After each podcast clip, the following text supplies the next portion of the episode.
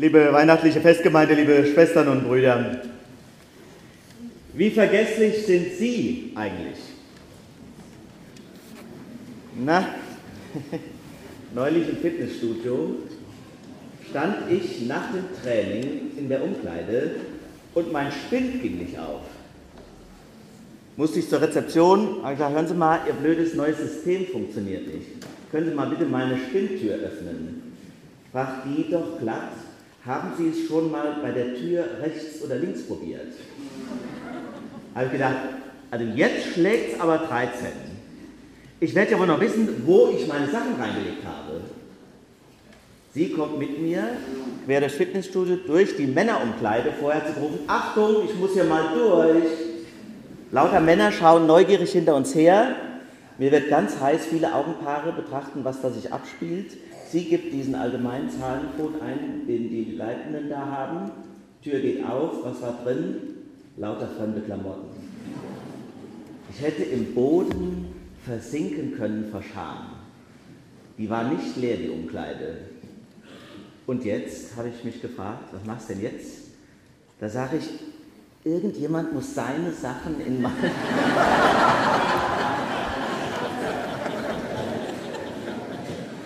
Lacht sie und sagt, Sie werden verstehen, junger Mann. Sie hat gesagt, junger Mann, ich werde jetzt bald 50. Das hat sie mir sehr sympathisch gemacht, aber sie hat dann streng gesagt, dass ich jetzt nicht für Sie jeden Spind hier öffnen kann. Wir machen das jetzt so, ich gehe hier nochmal raus und Sie denken in Ruhe nochmal nach. Wenn Sie jetzt neugierig sind, wie diese Story ausgeht, dann kommen Sie nächsten Sonntag hier in die Kirche, erzähle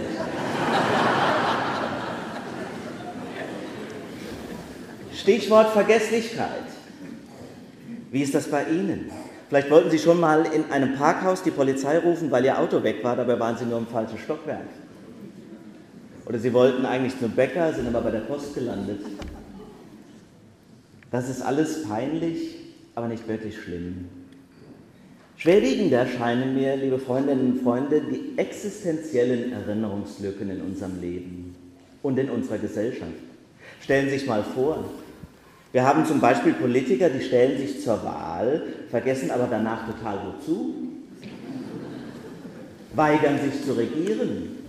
Schon am Wahlabend, also mitmachen wollten wir eigentlich nicht. Ich habe gedacht, ich höre nicht richtig.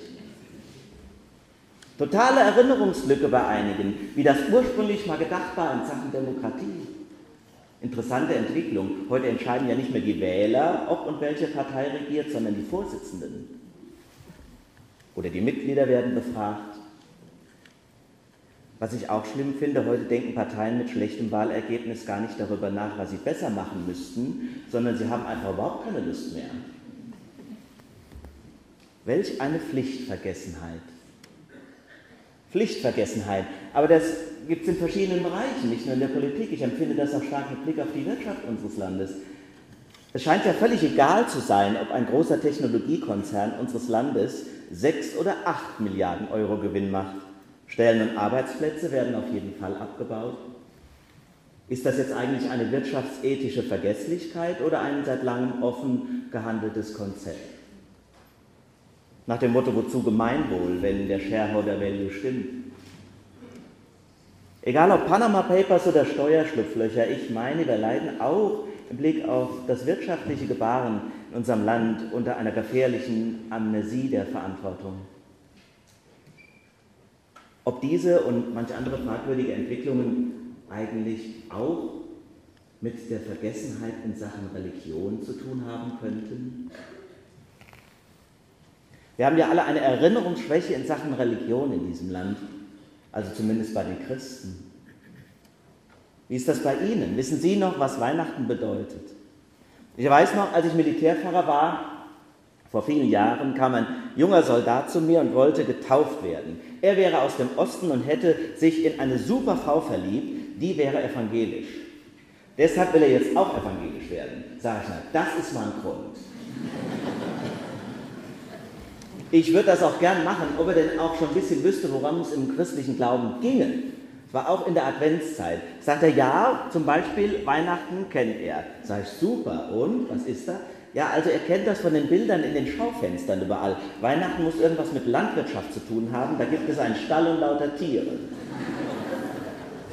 Das war im Jahr 2000, liebe Freunde, und die Säkularisation in unserem Land ist auch im Westen seitdem nicht geringer geworden. Und ich möchte nicht, dass sich jemand von uns gegenüber diesem jungen Mann erhebt oder erhaben fühlt, denn ich vermute zwar, dass jeder von Ihnen die biblische Erzählung locker erzählen könnte, aber entscheidender ist doch die Frage, weiß ich noch, was Weihnachten mit mir zu tun hat, mit mir persönlich. Viele sitzen heute unterm Tannenbaum, können das nicht sagen, würden es gerne, können es aber nicht. Leben ihr Leben, ackern im Hamsterrad oder dümpeln vor sich hin zwischen Autowaschanlage und Steuererklärung und fragen sich, was soll das eigentlich alles? Was mache ich hier? Was ist der Sinn meines Lebens?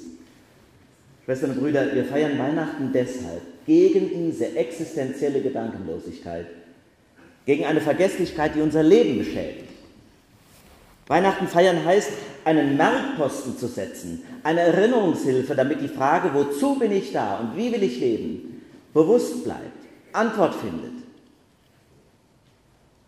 Und ich meine, du kannst diese Frage nicht erschöpfend beantworten ohne Gott. Du wirst in deinem Leben keine Erfüllung finden, wenn du es nur irdisch definierst. Du wirst keine Erfüllung finden, wenn du nicht es schaffst, über dich selbst hinauszugehen. Transzendenz, die Grenze überschreiten. Euch ist heute der Heiland geboren, das heißt, Gott tritt in dein Leben. Du musst dich nicht am eigenen Schopf aus dieser Erkenntnis theoretischen Aporie ziehen. Er kommt zu dir will dir nahe sein. Überlege, was das bedeutet und dann prüfe nochmal, ob dein Leben schon umfasst ist mit den Zielen mein Haus, mein Pferd, mein Auto. Weihnachten, ihr Lieben, ist ein jährlicher Weckruf gegen diese weit verbreitete spirituelle Demenz. Ein Fanal gegen das religiöse Alzheimer, das diese Gesellschaft erfasst hat. Ein Hinweis, dass Religion eben mehr bedeutet als Fundamentalismus und Rückständigkeit. Nur dann wird es ja gesellschaftlich wahrgenommen. Dieses Land braucht aufgeweckte Christinnen und Christen, die sich noch daran erinnern, von wem sie herkommen und auf wen sie zugehen und zu wem sie stehen. Wir feiern den Geburtstag dieses Mannes von Nazareth, Jesus Christus, und ich meine, es lohnt sich, sich an ihn zu erinnern, an seine Botschaft. Beziehung ist wichtiger als Konsum. Sein entscheidender als haben. Vertrauen wesentlicher als Macht. Oder noch einmal anders versucht, an Weihnachten geht es um diese zentrale Frage, was ist der Halt in meinem Leben? Gesellschaftlich betrachtet, was hält in dieser Gesellschaft zusammen nämlich? Und individuell, was hält mich? Menschen tun das die mich halten und lieben und stärken. Und Gott tut es auch. Boden unter den Füßen nämlich hat keiner. Ich allein vermag es nicht, mich zu halten. Deswegen brauchen wir Politiker, die auch Ja sagen zur Verantwortung und sich daran erinnern, dass Kompromisse gemacht werden müssen, dann aber das Ziel ihrer Politik darin sehen, dass nicht jeder sich selbst der Nächste ist in dieser Gesellschaft, Wirtschaftsunternehmer, die sich daran erinnern, dass der Profit alleine nicht trägt und dass jeder Erfolg eine Gemeinschaftsleistung ist, die auch entsprechend und gerecht belohnt, entlohnt werden muss. Und jeder und jede von uns soll sich heute daran erinnern lassen, was ihn trägt und gehalten hat, durchs Leben hindurch. Ich meine, wenn ihr anfangt darüber nachzudenken, ihr Lieben, dann gibt es eigentlich gar keine andere Chance, als Dankbarkeit zu empfinden. Wer hat mich alles schon getragen? Nicht nur als ich klein war. Wer hält mich? Zugegebenermaßen ist es ein ätzendes Gefühl, wie heimblöd in der Umkleide zu stehen und nicht mehr genau zu wissen, welcher Spind war meiner. Aber schlimmer und ätzender ist es, durchs Leben zu gehen mit dieser Herzensfaulheit und tatsächlich zu glauben, ich hätte mir alles selber verdammt. Und dass ich da stehe, wo ich jetzt bin, das ist meine Leistung. Oh, wie arm. Nein, gehalten wirst du, getragen und geliebt.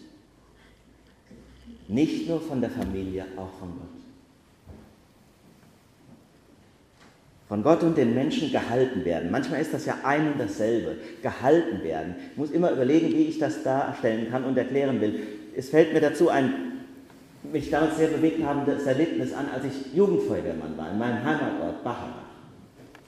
Viele Jahre ist das her. War eine Prüfungssituation zum Thema Höhenrettung. Letzte Aufgabe des Grundlehrgangs. Musste man unbedingt bestehen, um Feuerwehrmann zu werden. Wollten wir natürlich alle. Ich war vielleicht so 16 oder 17 Jahre alt. Und hatte vor dieser Abseilübung panische Angst. Also eigentlich geht das gar nicht. Ist schon schlimm genug, dass die Kanzel hier so hoch ist. Alle Kameraden haben es natürlich locker geschafft. Ich habe mich rumgedrückt bis zum Schluss, habe irgendwie auf ein Wunder gehofft. Vielleicht vergessen die nicht oder die Prüfungszeit ist zu Ende oder das Haus stürzt ein oder der Bäcker klingelt. Alles nur ein böser Traum. Aber dann kam ich an die Reihe und habe ich zu meinem Einheitsführer gesagt, tut mir leid, ich kann es nicht. Geht nicht.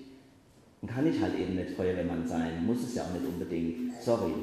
Wir müssen es hier abbrechen. Auch wenn es jetzt alle mitkriegen. Die halbe Verbandsgemeinde war unten versammelt. Dann ist er mit mir hat er mich so an der Schulter gepackt, ein Stück vom Fenster weg, sodass uns keiner sehen konnte. Da hat er mir leise ins Gesicht gesagt, sodass es keiner hören konnte. Du gehst, weil ich dich halte. Das war damals und eigentlich bis heute der strengste und zugleich warmherzigste Befehl, den ich jemals erhalten habe. Du gehst, weil ich dich halte. Es war völlig klar, merkte ich an seiner Stimme, dass er keine Alternative zulassen würde. Er wollte auch nicht diskutieren, er hat auch nicht erklärt, warum das sicher ist oder so, wenn er das jetzt hier mit mir macht, dass da auch gar nichts passieren kann. Hätte ich sowieso nicht geglaubt. Er wollte nur sagen, warum ich gehe, weil er mich hielt. Dieser wunderbare Einheitsführer war damals kaum zehn Jahre älter als ich. Und er hat nicht gesagt, du gehst, weil ich es befehle, er hat auch nicht gesagt, du gehst, weil du kein Weichei sein willst. Er hat gesagt, du gehst, weil ich dich halte. Schwestern und Brüder, das war für mich wie Weihnachten und Ostern zusammen, weil seine Autorität und seine Zuverlässigkeit irgendwie auf mich übergesprungen bin. Ich habe es natürlich dann auch gemacht, aber das war gar nicht mehr entscheidend.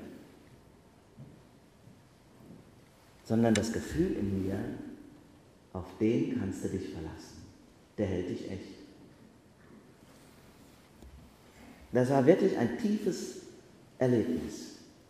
Und seitdem ist dieses Erlebnis für mich immer so ein bisschen ein Gleichnis für mein Leben mit Gott. Du bist gehalten, du brauchst keine Angst haben. Auf Gott zu vertrauen heißt anders leben. Deswegen geht es heute an Weihnachten für euch und für mich um diese existenzielle Erinnerung. Weißt du das noch? Oder hast du das vergessen? Du hast einen Halt einen Gott im Rücken, der dich stärkt und trägt. Wir feiern Weihnachten gegen die Vergesslichkeit. Vielleicht überlegen Sie einmal, wer in Ihrem Leben schon alles Sie getragen und gehalten hat und ob das nicht auch etwas mit Gott zu tun hat. Die Frau im Fitnessstudio hat gesagt, ich kann für Sie nicht jeden Spind öffnen. Ich kann hier in dieser Predigt nicht mit jedem Beispiel all eure Lebenssituationen in Erinnerung rufen und euch deswegen öffnen, sondern ihr müsst selbst in euch blicken und schauen und horchen und überlegen sodass diese Tür des Herzens aufgeht, der sagt, stimmt ich bin ja total gehalten. Ich kann gar nichts Schlimmeres erleben, als einmal gehen zu müssen in den Tod. Und selbst dann lässt er mich nicht los. Ich gehe jetzt nochmal hier raus, hat sie gesagt, und dann überlegen Sie noch einmal in Ruhe. Da stand ich dann. Wie gesagt, wie es ausgegangen ist, nächsten Sonntag.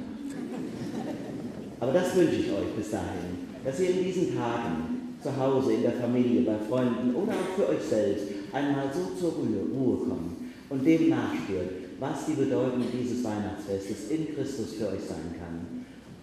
Dass ihr gehalten seid und dass ihr dann vielleicht zu eurer Krippe tretet und sagt, für mich ist heute der Heiland geboren. Wie konnte ich das nur vergessen? Amen. Und der Friede Gottes, der höher ist als alle Vernunft, bewahre eure Herzen und Sinne in Christus Jesus. Amen.